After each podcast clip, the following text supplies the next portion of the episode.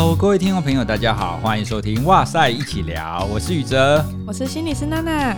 最近呢、啊，我们读到一本书，觉得蛮有意思的，是天下杂志所出版的，它的名称叫做《强大内心的自我对话习惯》。听起来你就觉得说，哎，好像内心戏是可以变得很强大的。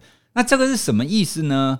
因为我们每一个人多多少少都会有一些内心戏嘛，或者是一些类似自我对话，像是大家如果看过电影《脑筋急转弯》。哦，你就会看到说，诶，你脑袋当中啊，可能有不同的情绪小人。那你面对一个事件的时候，不同的情绪小人就会有不一样的发言。常常啊，在生活当中，其实不同情境，我们也都会有一些对话或者是发言。比如说我开车的时候啊，如果遇到塞车，或者是其他人就是不遵守交通规则，然后蛇行的时候，我就很想说：哦，你开车技术怎么那么烂？不要挡我的路啦！哦，都是你害的。诶，你内心自我对话有那么温和？你讲出来的好像都比较强烈，就是嗯 之类的。不是，就讲出来，就是要强烈到某个程度，你就会讲出来。哦，但是正常的对话，就像我刚刚那个版本，你讲的那个版本是讲出来的，而不太一样。那另外啊，我也很常出现的一个对话，就是当我要抉择今天到底要不要运动的时候，比如说时间到了，我想说哦，到底要不要运动？那我运动，我要跑步吗？可是跑步好花时间哦。那我要跑多久？可是不跑步的话，我会不会越来越胖啊？可是跑步之后，你还要流汗，你还要洗澡，这样会不会来不及接小孩？今天是不是走路就好？可是走路的话，你是不是很难急到一万步？所以我的内心就会有非常多这样子的对话，就一下子讲说，诶，我应该要做什么？可是，一下子又会有另外一个声音说，诶，你不要做这一件事情。所以，像这样子的情况，在我们生活当中还蛮常见的啦。你也会这样子自己在那边 murmur 吗？有诶，其实我还蛮常觉察到自己会跟自己碎碎念的，就像你刚刚说的那种比较小天使、小恶魔的情境，也是会有。一般呢，我们提到内在的声音的时候，很自然的，可能是因为在精神科工作的关系，我们都会叮咚，自然的就想到病理上面的，像是幻听之类的。但是其实每个人都会在脑中跟自己对话，或者是说可以说是一种思绪的语言流。我蛮喜欢语言流这个概念的，因为其实你会发现自己讲话真的是非常的快速。然后像我在比如说准备 podcast 的脚本的时候，我也是一边想就一边把脑中想到的都打下来，真的是比我自己用嘴巴念顺畅许多。或者是要计划一些事情啊，或上台演讲之前的演练，我都会做一些自己跟自己对话的准备。哎，你刚刚讲到一个很关键的地方，幻听。那自我对话跟幻听有什么不一样？有些人说，哎，我有听到自己跟自己讲话，哎，这个要怎么去区分跟幻听之间的不一样？幻听区别很重要的一个叫做现实感。你要知道那个是你内在的声音，还是真的有一个人在跟你讲话？哦、可是幻听的人是觉得没有办法区辨这个东西，它只是脑内的声音，还是真的有一个人在跟你交谈，或者是对你下命令，然后你真的就去做了那些事情的话，那个就会比较像是幻听的成分。所以重点就是，如果都没有人，那我听到的声音，我可以知道这是来自于我脑子里面的，这就是自我对话。嗯、但是如果都没有人，我却觉得有人在跟我讲话，这就是幻听。呃，简单的可以这样分啦。那有没有可能是神奇呢？就是一线之隔，这个可能要剪掉。不是啊，因为有些个案他们会有所谓的比较偏宗教性的，我们说这类的妄想或幻听的时候，它有时候就会比较像是神奇的形式来呈现。但是搞不好真的有神奇啊！对啊，但我们无法验证。OK，好，那我们回来谈我们刚刚讲的自我对话。所以刚刚听起来，自我对话其实是蛮常见，而且是每一个人都会有的一个现象。可是啊，我们又知道，在某一些情境底下，我们的内心戏太多，你常常在脑补太多事情的话，反而会造成你的痛苦。比方说，最常见的就是你很焦虑的时候，或者是你压力很大的时候，你就想说啊，怎么办？这件事情我是不是一定会做不好？那我做做不好的话，我的老板会不会 fire 我？那我老板 fire 我就没有钱，我没有钱我就养不活我的家，我养不活我的家，那怎么办啊？天哪！哦，所以就会有很多这样子的自我对话啊。这样看起来，好像自我对话太多或者是太庞大，是不是也不太好？你刚刚讲的那种状况呢，它就会比较像是所谓的反刍思考 （rumination）。反刍思考呢，它是一种负向想法跟情绪构成的一种循环。比如说，你会不停地想着工作上啊搞砸的一些失误，或者是你跟伴侣之间的一些误解，然后最后呢，你就会被这些很糟糕的感觉淹没。如果是强迫性的去重想这些、重演这些过去的事件，就会把它当做一种反刍思考。可是，如果是对未来的事件忧心忡忡，还没有发生，可是你却觉得，哎，这个想象就是事实，那这个就会是一种忧虑，或是我们会说它是一种灾难化的思考。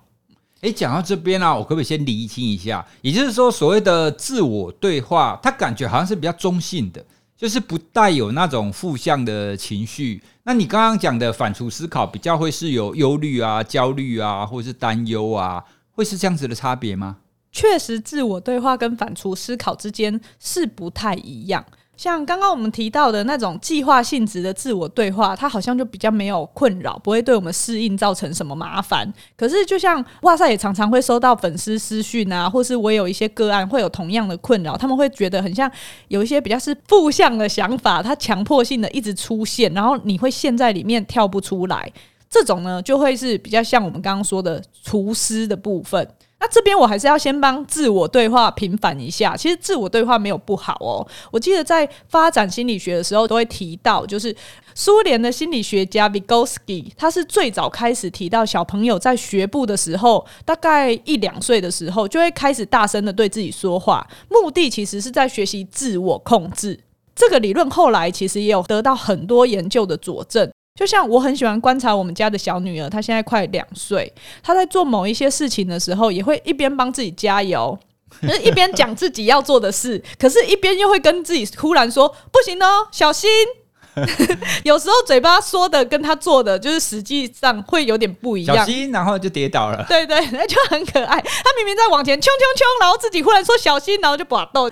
这个不是他在人格分裂，或是他在玩想象游戏，而是他的大脑神经元跟情绪正在发展。发展什么呢？发展冲动，还有自我控制这两个之间，他在做反复的练习。所以，虽然他快要进入两岁，就是猪狗嫌的状状态，他会很调皮。但如果我是用这样子的观点来看他这个神奇的大脑正在发生的事情，我就觉得哇，好 amazing 哦！所以也就是说，自我对话在小孩子两岁以后，他们开始会出现一个很像是大人或者是正经版的一个一个形象出来。那他会提醒那个最很冲动的那个本我说：“诶，你应该要怎么样哦？你不要太冲动哦。”所以就是用这种方法，慢慢的让他们学习会自我控制的。嗯，就像我们在做心理衡鉴的时候啊。如果做到六岁以下的小朋友，你会常常看到他们在做一些操作型的作业，像是拼积木之类的，然后他们就会把他们在拼的时候的思考历程都说出来。比如说，这个是红色的啊，不对不对啊，这个要转过来试试看，就是你会觉得很可爱，都讲出来。对，就是他都讲出来。其实这是一种自我引导，只是说我们长大了以后，我们会把这些内在的声音改成用脑子想，形成自己的语言流，而不是真的把它说出来。哦，这听起来很像是我看漫画当中在用一些魔法师，有些初级的魔法师啊，他在施魔法的时候，他必须要把咒语念出来。哦，对。但是如果你这个魔法练到比较高级，或者是你是贤者的程度的话，你就可以有有那种不需要咏唱，就不需要念出来就可以施魔法。哦，所以就很像是这个概念喽。对，所以你其实它就是一种语言内化的过程，让你慢慢学会自我控制，表示你变厉害了。那这样听起来，自我对话蛮好的啊，为什么会走到反刍思考那种不好的地步呢？嗯，我觉得其实我们的文化上很强调内省，就是自我观察和反省，这其实是人类蛮特殊的一种能力。不过内省其实是希望我们可以找到我们内在的教练，提供自己的一些方向啊，或是引导。可是大家常常找到的都是内在的批判者，而不是那个引导者。如果你的内在声音失控了，他就是一直骂你，一直唱衰你的话，那这种祝福的能力就会变成一种诅咒。你可以想象你的大脑很像一个 KTV，然后你内在有很多的声音跟想法，他就是想要唱歌，想要抢那个麦克风，可是偏偏被一个走音小天后掌握了你心智的麦克风。蔡颂和，对，不知道大家有没有这个经验？可以想象那个声音在你的脑子里面一直播放，会非常的折磨。其实你可以想象，大概就是这样子的状况。那我在我个案身上就会看到说，诶，如果这些反刍思考掌握他心智的麦克风，你就一直说出来那些负向的自我对话。那这个漩涡出现的时候，严重的话，他就会瘫痪一个人，他没有办法执行他生活中的大小事，甚至是会做出一些自我伤害的情形。说起来啊，这种负向的反刍思考，你可以说你内在有太多的负向的想法，或是负向的情绪，然后就会一直在那边滚滚滚滚滚滚滚，然后可能越滚越大。如果没有把它释放出来，或者是把它导引到别的地方的话，它可能就会让我们的心理健康，或者是让我们的情绪变得非常的不好。好了，那如果讲到这边的话，我们应该都知道这自我对话是好的。可是呢，当它出现那种负向的厨师开始的时候，它就有可能会滚到不好的地方。那我们要怎么把它这种不好的负向的情绪或不好的负向的思考，去把它释放掉呢？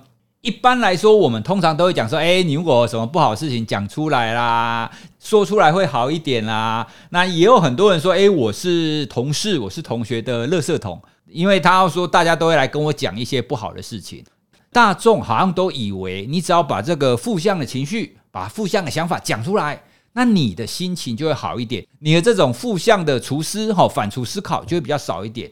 可是真的吗？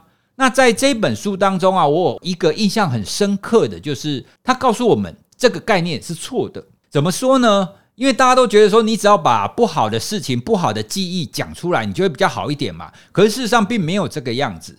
像书里面呢，他举了两个例子，有第一个例子是二零零八年在美国的一个大学里面发生了一个枪击案。那个枪击案真的蛮扯的哦，就有一个坏人，然后拿着猎枪进去，然后在一间一百多个学生的一个教室里面，他们正在上课，然后他就冲进去，然后直接扫射，叭叭叭叭叭叭，扫射了五十几枪，哦，所以在当时就造成了非常大的震撼。那大家可以想象一下，如果我们发生了这样子的一个非常不可思议的案件的话，那一间学校的学生，甚至其他学校的学生，都会需要做一些心理辅导嘛？哦，因为这件事情实在太可怕了，甚至有一些比较严重的，他可能会有创伤后症候群。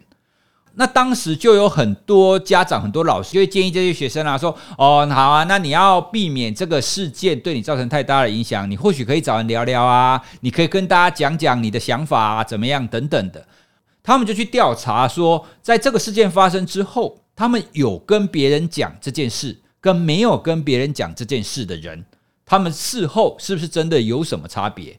如果根据我们一般的想法，我们会觉得说，你讲出来应该会好一点嘛。跟别人共享这样子灾难的经验，可以释放掉你内心那一些不好的记忆。好，那结果啊，他们调查就发现，其实一点影响都没有。你讲多跟讲少，其实没有太大的差别。那甚至有另外一个研究，它是调查九一一。哦，那九一一事件其实对美国来讲，又是一个更大的一个创伤的事件。那他们就调查九一一事件之后十天内，你有跟别人分享这个事件，跟没有跟别人分享这个事件的。他们对之后一两年后的心理健康有没有影响？他的结果更特别，他发现如果你在九一一之后，你常常跟人家讲的，你的心理健康的情况反而比较差。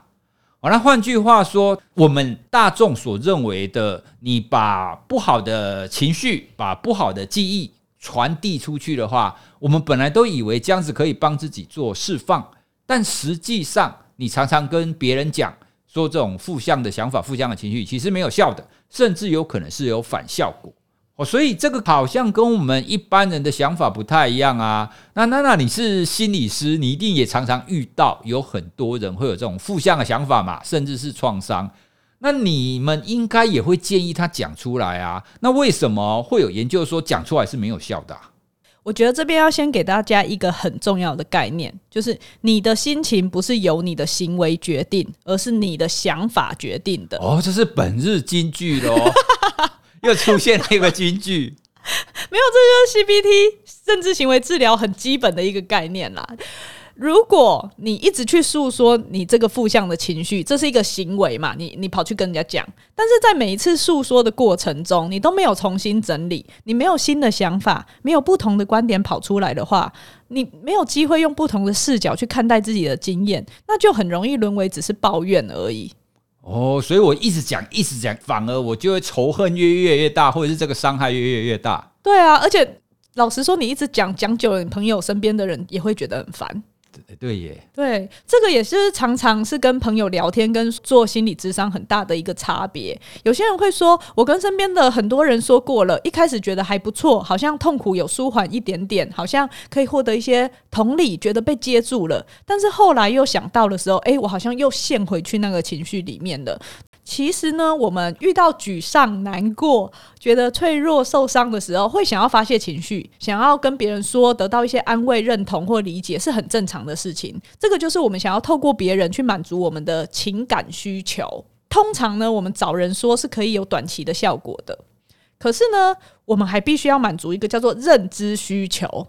这个认知需求呢，是当我们的脑中有这些负向的自我语言的时候，代表我们正在面对必须要解决的问题。他需要的会是，比如说像在心理师在会谈的过程中，我们提供支持以外，我们会更进一步的向下问：问什么呢？问你在这个事件当中引发负向情绪真正的想法到底是什么呢？一起把这个正在经历的事件常态化，讨论这个想法有没有其他的可能。因为通常你想的，你的解释会跟事实有一点点落差，所以这个过程中，我就可以陪你抽离出来，放宽视野，去调整你思考的方式，而不是只是沉浸在负向的情绪和情绪所引发的这个语言流当中。因为如果你是沉浸在那个情绪里面，你就很容易走到那种反刍思考的死胡同，就没有办法达到情绪调节的效果。当然，如果你身边是有刚好能够提供你其他想法的智者，也不一定要心理师哦。他只要是比较有支持性的或具有启发性的对象，那你跟他倾诉负向的情绪，应该也可以有情绪调节的效果啦。哦，所以其实并不是把它讲出来不好，而是不能只有讲出来。对哦，如果只有讲出来，就一直一直在那边 complain 啊，一直在那边讲说我那个人很坏啊，他为什么抛弃我啊？重复的一直在那边讲，其实不会有任何的效果。但是呢，如果可以借由讲出来的过程，那你慢慢去想说，诶，他为什么那么坏？他为什么要抛弃我？哦，原来当初我有很多对不起他的地方，或者是我们本身就是无缘之类的。如果我们可以在表达情绪的过程当中，也有另外的这种认知的需求进去的话，我们可以换一个角度去思考这件事情，那么对这样子的情绪表达就是有帮助的了。因为当我们在叙说自己脑中的事件的时候，常常会是用第一人称的视角出现的，那你的注意力就会很容易聚焦在自己受到的那个伤害上面。比如说，你会用“我是被抛弃的，我是被逼迫的，被背叛的”这样子的方式在描述事件，你就会过度专注于那些需要获取别人的同理，我好可怜哦，所以你要给我秀秀，而不是去寻找实际解决的方案。如果关心你的人又一直只会鼓励你去谈论负向的经验，让你更沮丧难过的话，你们就没有机会去产生新的计划，或是有创意的一些新的观点，就只是一起陷入恶性循环而已。可是讲到这边啊，我又有一个疑惑。像你刚刚讲的，没有错，我们不能只有诉说这样子的一个负向的情绪或负向的事件嘛。可是我们也常常在谈啊，诶，你的朋友如果有什么心情不好啊、忧郁啊，或者是失恋的情况，我们最重要的就是做好倾听的工作，就是你听你朋友讲嘛。一般人其实不太有那个能力去扮演一个智者哈，我们也只能让别人一直讲、一直讲、一直讲啊。那这样子不就没有什么太大的好处了吗？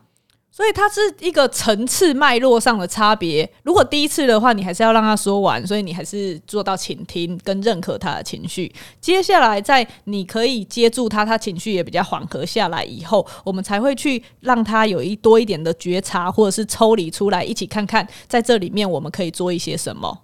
嗯，所以它是有一个，我觉得比较像是层次的差别啦。所以，比方说，一刚开始我的朋友失恋，他立刻来找我的时候，所以这个时候我可以让他尽量的哭啊，尽量的讲啊。可是如果他讲一次、讲两次，嗯、他还要三年后还在讲一样东西的时候，那我就认为他没救了，这样。我们这时候或许就可以跟他讨论看看，诶，三年了还困在这里，你觉得什么原因让你还会停在这里？好像没有办法继续下去了。也就是说，这样子的倾听或者是这样子的对话，它的确是可以慢慢的开展开来的。所以，一般我还是可以当个倾听者啦，所以不一定我要学会很会跟人家用智者的方式去对话嘛。当然，我真的不行的话，这样直接去找心理师就好了。可是接下来啊，我又有另外一个问题啊，我很孤僻怎么办？没有人，没有人可以跟我对话怎么办？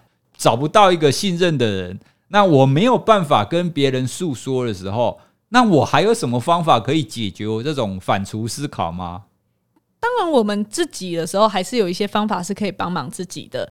刚刚有讲到抽离嘛，像是我们在会谈中，我们会请个案把问题或是他现在困扰的想法写下来，先用这样子的方式把困扰跟你自己隔开一段距离。这个负向的想法，你就知道它只是一个想法，它不等于我。纸上面的字跟你的距离，总比脑子中的语言跟你的距离还要更远一点。所以，这种透过你去主动营造这个具体的空间，你就可以有多一点的余裕去思考其他的可能。我们邀请个案这样子做，其实你也可以自己在家里就这样子做练习，因为我们大脑的认知资源其实是有限的。你把它想成是一个网络的频宽好了。如果我们的注意力它被窄化，集中在这个困扰的情绪上的时候，它会占掉很大部分的负载。那这个时候你就很难想到其他适合的问题解决方法，你也很难有心力去同理对方。比如说你跟伴侣吵架了，然后你就一直觉得哦，我是受害者，我好可怜哦，你就很难看到对方行为背后的一些理由，或是你就会聚焦在对方对你的一些愤怒啊或轻视的态度，那你就只会越吵越凶，没有办法去缓和那个冲突。可是，如果你今天把这些困扰，诶，稍微隔开一个距离写出来的时候，那你就会比较容易有那个空间，可以去做弹性的，呃，想到其他的可能，你就比较容易看清楚它，然后重新做整理，这会是一个还不错的开始。那另外一个就是我们刚刚有说到，通常会是第一人称的视角去做自我对话，所以有时候呢，如果我们在会谈中，我们抓出来个案，它影响他负向情绪的这个关键想法的时候，我们也会去在会谈中引导他试着把自己当成是别人，像是比如说，如果小明因为某一件事情觉得自己很糟糕，自己做错了，那我们就会让他试着假装他是自己的朋友。然后治疗师可能是当成小明这样子，然后问他说：“诶，如果今天我是你，然后你是你的朋友，遇到同样的情境，你会怎么对我说呢？”这样子他就比较能够抽离出来，以更客观的角度去思考。因为通常其实大家都是很贴心温暖的人，当一样的情境的时候，对别人说都会很客观，然后很包容，可是对自己说都会很放大那个错误跟很严格。所以用这种方式啊，就可以让一个人从深陷的情绪中跳脱开来。所以，如果是你在书写的时候，把问题写下来的时候，你可以想想看，如果是我的朋友，当然你要想象的那个朋友要是温暖的朋友，要是有好朋友，有对对对对对，对，呃，也不一定啊，有时候讲干话有幽默感也不错，但是不要是那种严厉批判或者是唱衰你、贬义你的那种朋友。这样子，你以他的角色来想，他会怎么看待这件事情的时候，或许就可以稍微再抽离一点点。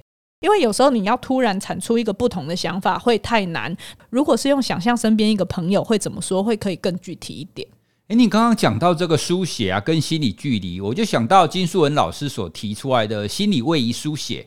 这个心理位移书写的方法，其实跟你刚刚讲的很类似。具体来讲，就是说，如果你有一件不开心的事情，那你在描述的时候呢，你第一次一刚开始，你可以先用第一人称的方法去写啊，比方说我被抛弃了，那我很难过，为什么他要抛弃我？就是用这种很单纯、大家很习惯的第一人称的方式去写。大部分呢、我们用这种第一人称在书写的时候，通常啦，通常就会有比较强烈的负向的情绪。那我们也都会比较聚焦在这个负向情绪上，会觉得说我很可怜，就是进入那个受害者的位置上。可是呢，心理位移书写接下来你就要让自己把同一个事件用你用第二人称的你的方法在写。比方说，诶，你失恋了，你被他抛弃了，就是用你的方式来把同样的事件重新描述一次。很多人在写到，当写到你的时候，他就会出现一种比较抽离的感觉哦，就是你刚刚有提到的那种心理距离。因为在讲你跟在讲我的时候，他就不一样嘛，因为就换了一个人。甚至在心理位移书写还会推荐用第三人称，就是他，他被抛弃了，他失恋了哦。所以同样的事件，当又转成他的时候，大部分人会觉得说，诶，又更客观了，那种情绪的成分可能又更少了。如果用他来描述这个事件的时候，就越来越会用那种朋友或者是第三者的角度，也就是一个比较客观的角度来描述、来谈论这个事件。那这个时候啊，就会有比较客观或者比较中性的一些想法出来，就不会一直局限在刚刚我们有所提到的哦，就一直落入那个被害者的想法，然后就一直有负向情绪被绑在那里。诶，我觉得这。方式很棒，因为它比我刚刚讲到的那个就是更具体，然后是渐进式的，让你慢慢好像抽离开来。好，那除了这样用你我他这种方法抽离以外啊，这本书当中也提到一个很屌的哦，一个很厉害的方法。还有什么抽离的方法呢？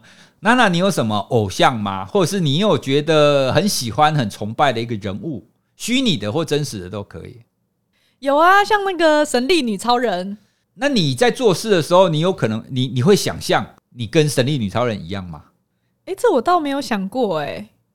搞不好下一次你遇到困难，或者是你有负向想法的时候，你可以试试看想象你是神力女超人哦。哦，因为书里面有提到一个很有趣的研究，它这个研究是说，如果你想象你是某一个非常厉害或是很很有 power 的一个 idol 的话，那么你可能可以表现得更好。那这个研究呢，他是找小朋友来做的哦。那他又找了一群小朋友啊，然后他就先问说：“诶，你们的偶像是谁啊？”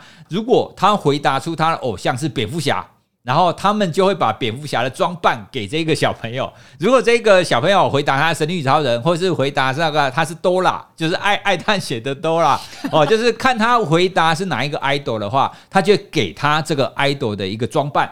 他们的测试是什么呢？他们的测试就要做一个很无聊，然后很容易放弃，而且旁边有很多诱惑的一些作业。那大家可以想象嘛，四到六岁的小朋友，他们如果看到旁边有卡通，他一定转过去看卡通啊。他谁会在那边跟着你玩作业？哦，所以他们就想想要知道说，小朋友要怎么样可以专注的把自己的工作完成。所以他们想要测量专注力。他们实验当中啊，就有三种方法，他们就告诉这些小朋友。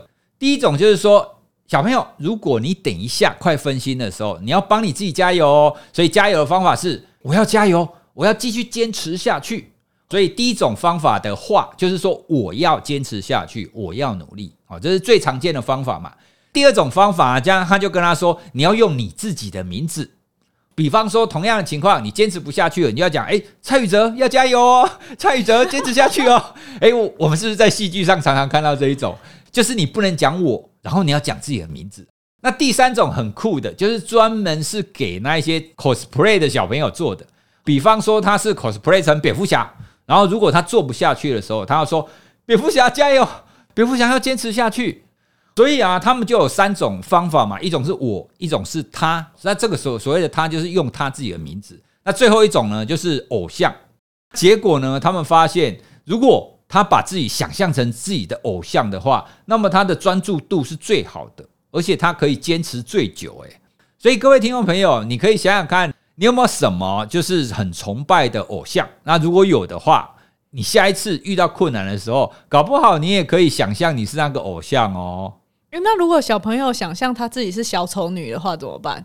我们应该要避免他做这种错误的想象。为什么小丑女也可以是偶像啊？哎，不对吧？小丑女是十八禁，应该是十八岁以上可以看的嘛，对不对？所以他不会想象。OK OK，好。要等他够成熟，所以这也是为什么大部分那一种学龄前的儿童，他的卡通都必须要是正面的。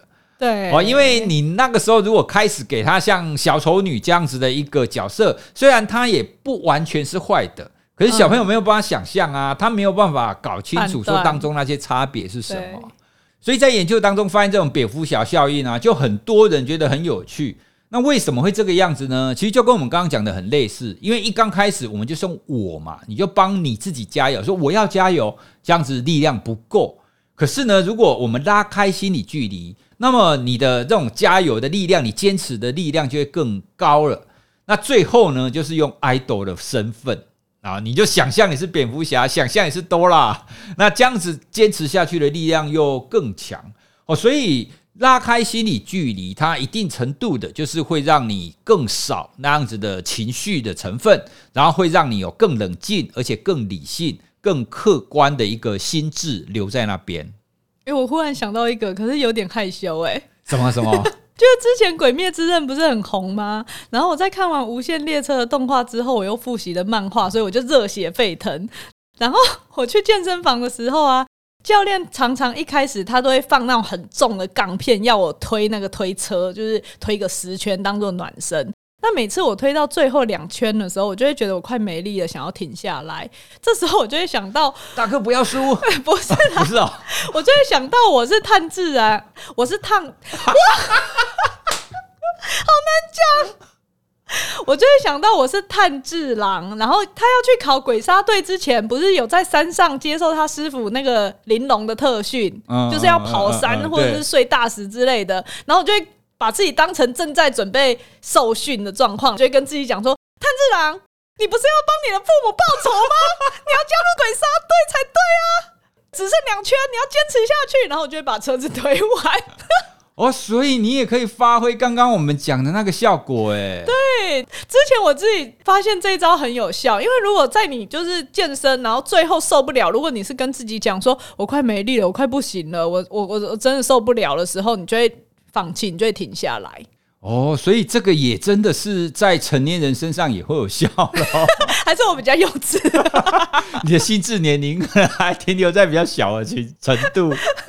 我自己的方法也跟刚刚我们谈的有一点类似，比方说我在跑马拉松的时候，那时候跑马拉松跑到最后五公里的时候很痛苦，很想停。可是当我想停的时候呢，我的脑海当中会冒出另外一个声音，那个声音就是你现在想要停下来。是你真的不行了，还是你只是单纯想要解除这个痛苦？就会出现一另外一个类似智者，然后来 来问你，你到底是做不到还是不想做？想了一下，然后觉得说，诶，不对，我应该还做得到，我应该还可以继续跑。哦，所以你就这样继续跑下去。所以我最后那一两公里就是不断的在进行这样子的对话。你还可以吗？可以。你还可以吗？可以。然后就一直跑，一直跑，一直跑。哎、欸，你现在分享这个，感觉我刚刚很白痴。就是刚好要做个对比。不会啊，其实大家会觉得你那个很可爱啊。所以大家都可以想到一个很好的方法，可以让你自己不要输哦，可以可以让你自己坚持下去。好，所以今天呢，就跟大家聊聊所谓的自我对话，就是我们常常会有一些内心的声音。那这样子的内心的声音呢，其实它是好的，而且也是我们从小到大我们在发展、我们在思考上、我们在决策上，甚至我们在记忆上都会进行的一个历程。这样子的自我对话，如果刚好走歪了哦，那就会变成是我们刚刚讲的那一种反刍思考。就会影响到你的心理健康啊，或者是你的焦虑啊、你的忧郁啊，可能就会过强大。那我们也提到了有一些方法可以帮助你很快的把这样子的负向的思绪给释放掉，哦，就是拉开心理距离啊、心理位移书写等等的。我们觉得这一本书蛮有意思的啦，读来了你会觉得说，哦，原来是这个样子，而且它当中还真的有一些科学的研究来佐证他们所谈的内容，还蛮推荐大家可以去看这一本。对，我们也也会把这本书的连接放在资讯栏。那大家如果感兴趣的话，也欢迎大家可以到资讯栏，然后点连接可以去看看哦。